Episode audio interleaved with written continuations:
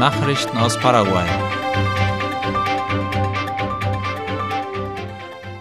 In der Laguna Blanca ist eine Person von Piranhas angegriffen worden. Darüber berichtet die Zeitung Hoy. Ein Piranha-Angriff wurde in dem Touristenort Laguna Blanca im Departement San Pedro gemeldet. Bei dem Opfer handelt es sich um eine Seniorin, die sofort in ein nahegelegenes Krankenhaus gebracht wurde. Wegen der schlimmen Verletzungen verlor die Frau vier Zehen. Mit diesem Vorfall wurden in dieser Woche insgesamt sechs ähnliche Vorfälle gemeldet, wobei zwei Kinder Opfer der Fische wurden.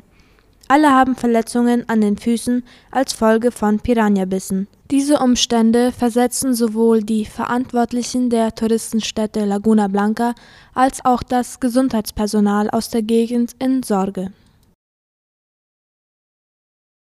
Mades hat im Jahr 2022 fast doppelt so viele Bußgelder wie im Jahr 2021 kassiert. Das teilte das Ministerium für Umwelt und nachhaltige Entwicklung MADES laut IP Paraguay mit. Demnach sind im Jahr 2022 6,1 Milliarden Guaraníes an Bußgeldern für Umweltverstöße gezahlt worden im Vorjahr waren es noch 3,3 Milliarden und im Jahr 2019 nur rund 247 Millionen Guaraníes. 2019 hatte das Ministerium das Umweltinformationssystem SIAM eingeführt. Es ermöglicht MADIS unter anderem Folgendes: die Anwendung elektronischer Akten, die Erhöhung der Zahl der Zustellungen im Landesinneren und die Ergänzung der gerichtlichen Verfahren zur Ausführung der Beschlüsse in dem Bereich es wurde betont, dass diese Daten eine größere Transparenz bei der Bestrafung von Umweltsündern sowie eine Revisionsstatistik und Rückverfolgbarkeit der Verfahren ermöglichen. Die Ausbaggerungen in der kritischsten Zone des Paraguay-Flusses haben endlich begonnen. Darüber informiert das Ministerium für öffentliche Bauten und Kommunikation MEOPC auf seiner Internetseite das Interventionsgebiet ist unter dem Namen Vuelta Queso bekannt und liegt zwischen den Städten Pilar und Humaita. Inmitten des extremen Niedrigwassers haben heute bei Flusskilometer 60 des Paraguay-Flusses die Baggerarbeiten begonnen. Vuelta Queso ist einer der kritischsten Punkte für die Navigation. Dies wurde nach der in dem Gebiet durchgeführten Untersuchung der Wassertiefen festgestellt. Die Ausbaggerungen umfassen drei Abschnitte erste umfasst den Paraguay-Fluss von der Einmündung in den Paraná bis zum Kilometer 387 und wird von der Firma Ingeniera de Topografía de Caminos S.A. ausgeführt. Abschnitt 2 beginnt bei Kilometer 387, reicht bis Kilometer 704 und wird von der Firma Terminal Occidental S.A. übernommen. Abschnitt 3 wird von dem Bauunternehmen Artes y Estructuras S.A. ausgeführt und zwar von Kilometer 704 bis zur Einmündung des Apperflusses. In den drei Sektoren ist eine geschätzte Entnahme von 1,5 bis 2,5 Millionen Kubikmeter Sediment vorgesehen, die über einen Zeitraum von 36 Monaten aus dem Flussbett entfernt werden sollen. Die Anfangserträge der Sojabohnenernte fallen vielversprechend aus. Darüber informierte laut ABC Color der Präsident des Produktionsverband UGP, Hector Cristaldo. Die Ernte der Sojasaison 2022-2023 hat begonnen. In einer ersten Parzelle in der Gegend von General Morinigo im Departement Casapá betrug der Ertrag 2300 Kilogramm pro Hektar. Es gibt auch Berichte über eine andere Parzelle im Süden, wo die Ernte mit 2000 Kilogramm pro Hektar begonnen hat. Das sei zwar nicht der erwartete Ertrag, aber mehr als das Doppelte des Durchschnitts der letzten Ernte. Cristaldo stellte klar, dass es nicht möglich ist, das Volumen der nationalen Ernte mit nur zwei frühen Parzellen abzuschätzen. Die Dürre und die ungleichmäßigen Regenfälle würden dies nicht erlauben. Im Allgemeinen wird damit gerechnet, dass man die anfänglichen Erwartungen nicht erreichen wird. Man sei aber optimistisch, dass die Produktion in dieser Saison besser ausfallen werde, so Cristaldo. Das Projekt zur besseren Schiffbarkeit des Rio Paraguay wird teurer. Das sagte gestern ein Vertreter des Verbandes paraguayischer Reeder und Schiffseigentümer CAFIM, Esteban dos Santos, laut Ultima Hora. Dabei geht es um einen Masterplan für die nachhaltige Instandhaltung der Wasserstraße, mit dem die Schiffbarkeit des Flusses sichergestellt werden soll.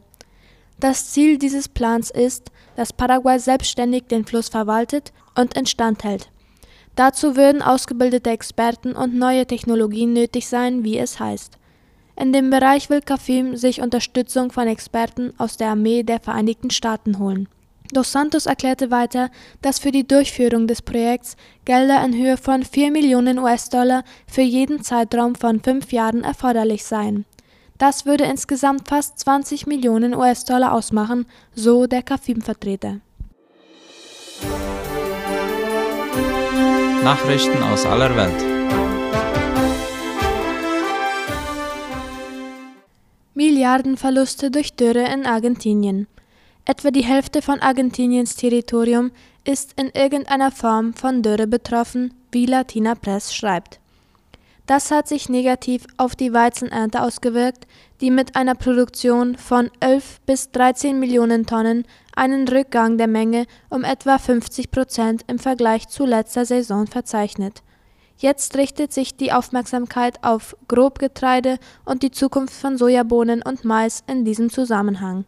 Nach dem jüngsten Bericht der Getreidebörse von Buenos Aires (WCWA) lag die Aussaat von Sojabohnen um fast 12 Prozentpunkte hinter dem Zeitplan zurück, die Aussaat von Mais um etwa 7 Prozentpunkte. Auch bei den Ölsaaten war der Zustand der Ernte zu 38 Prozent mittelmäßig bis schlecht, während er bei Getreide 32 Prozent erreichte. Derzeit schätzt die Börse von Rosario dass die Getreideproduktion in dieser Saison fast 118 Millionen Tonnen erreichen könnte, 12 Prozent weniger als im vorherigen Zyklus. Die Exporte würden laut der Börse um 27 Prozent auf fast 46 Millionen Tonnen sinken. In einem von der Zeitung Perfil veröffentlichten Interview schätzt Wirtschaftsminister Sergio Massa die Verluste auf 2,3 bis 2,9 Milliarden US-Dollar. USA und Japan weiten Beistandsverpflichtung aus. Die Vereinigten Staaten und Japan weiten ihre gegenseitige militärische Beistandsverpflichtung aus, wie der ORF meldet. Bei einem Ministertreffen gestern in Washington erklärten beide Regierungen, dass der Verteidigungspakt ihrer Länder auch für Bedrohungen aus dem oder im Weltall gelten sollen. Militärische Vorfälle im Weltraum könnten die Verpflichtung zur gegenseitigen Unterstützung nach Artikel 5 des bilateralen Abkommens auslösen. Der Artikel besagt, dass ein Angriff auf einen der zwei Staaten einem Angriff auf beide gleichkommt. Über das Thema der Bedrohung im Weltall berieten die Außen- und Verteidigungsminister der USA und Japans vor dem Hintergrund der Fortschritte Chinas bei der Entwicklung von Militärsatelliten. US-Verteidigungsminister Lloyd Austin kündigte zudem an, dass bis zum Jahr 2025 eine neue und beweglichere US-Militäreinheit auf der japanischen Insel Okinawa stationiert werden soll. Damit werde einem zunehmend schwierigen Sicherheitsumfeld Rechnung getragen. Die neue Truppe soll sowohl zu See als auch in der Luft operieren können. In der peruanischen Touristenstadt Cusco ist es zu tödlichen Zusammenstößen gekommen. Demonstranten in Peru haben auch am gestrigen Mittwoch Straßen blockiert, wie Latina Press schreibt. Die tödlichen Zusammenstöße haben sich auf die Touristenstadt Cusco, die alte Hauptstadt des Inka-Reichs, ausgeweitet, wo ein Demonstrant getötet und mehr als 20 Menschen, darunter sechs Polizisten, verwundet wurden. Insgesamt sind in den seit mehr als einem Monat laufenden Demonstrationen über 40 Menschen ums Leben gekommen. Die Gewalt wurde von den Vereinten Nationen gerügt.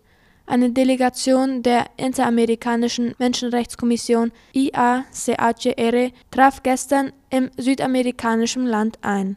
Sie will die Proteste und die Vorwürfe der politischen Unterdrückung untersuchen. Die Protestierenden verlangen den Rücktritt von Präsidentin Dina Boluarte, die nach der Absetzung und Verhaftung ihres Vorgängers Pedro Castillo am 7. Dezember das Amt übernommen hat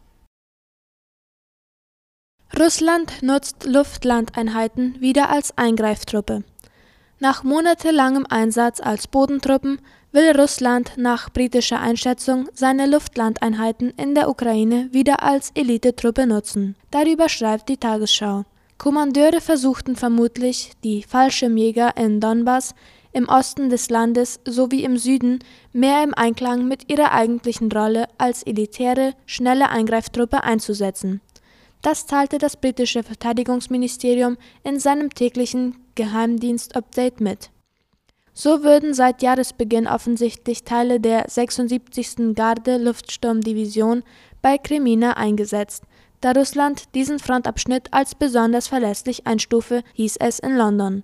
Nahe der Stadt im Gebiet Luhansk, wo ukrainische Truppen eingreifen, sowie im Solidar im Gebiet Donetsk, wo russische Einheiten vorrücken, sei zuletzt erbittert gekämpft worden.